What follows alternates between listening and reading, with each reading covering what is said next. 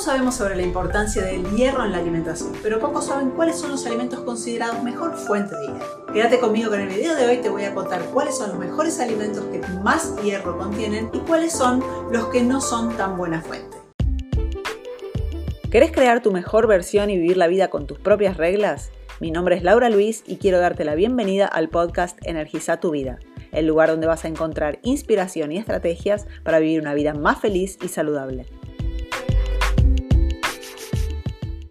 Mi nombre es Laura Luis, coach de alimentación y hábitos saludables, formada en Canadá y estoy acá semanalmente para compartir con vos información sin vueltas, basada en evidencia para ayudarte a estar en paz con tu cuerpo, aumentar tu energía y así poder crear una vida extraordinaria. Antes de ir a cuáles son los mejores y peores alimentos, hablemos un poco sobre cuáles son las funciones del hierro. El hierro es necesario para la producción de hemoglobina, que es la proteína que provee oxígeno a las células y a los órganos, y para producir mioglobina, que es la proteína que almacena oxígeno en los músculos. También es necesario para la producción de energía, la síntesis de ADN, producir neurotransmisores y además mantener una salud inmune adecuada. Es importante aclarar que tanto la deficiencia de hierro como el exceso pueden ser un problema, pero parecería más común hoy en día la deficiencia de hierro que el exceso. Aprovecho para recordarte que estoy acá semanalmente publicando un video para ayudarte a mejorar tu salud, entonces si temas como este te interesan, suscríbete al canal, activa las notificaciones y compartí este video y también seguime en Instagram arroba lauluis que por ahí estoy diariamente en mis historias compartiendo un poco de mi vida personal y estrategias para que vos puedas tener una vida extraordinaria. Existen dos tipos de hierros,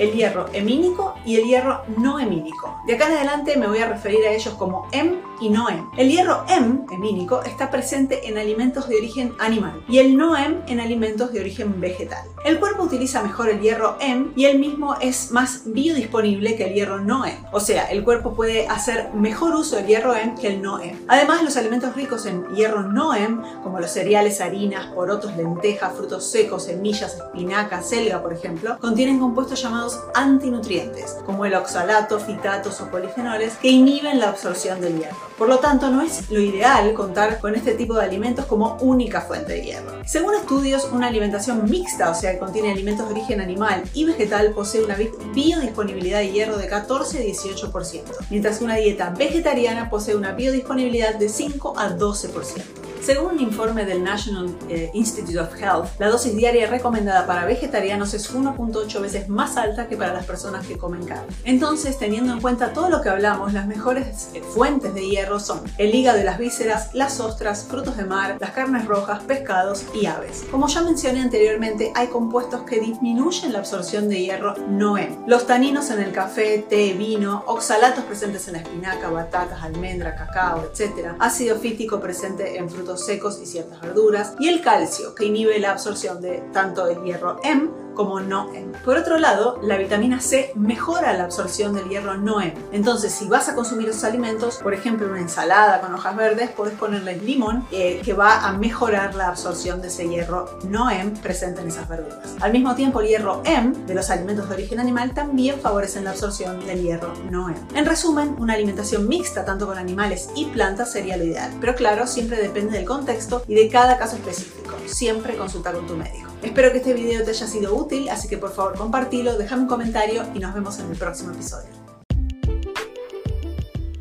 Y ahora contame de vos, ¿tuviste algún insight? Deja tus comentarios, compartí el podcast y no dejes para mañana lo que puedes hacer hoy. Anda ahora y energiza tu vida.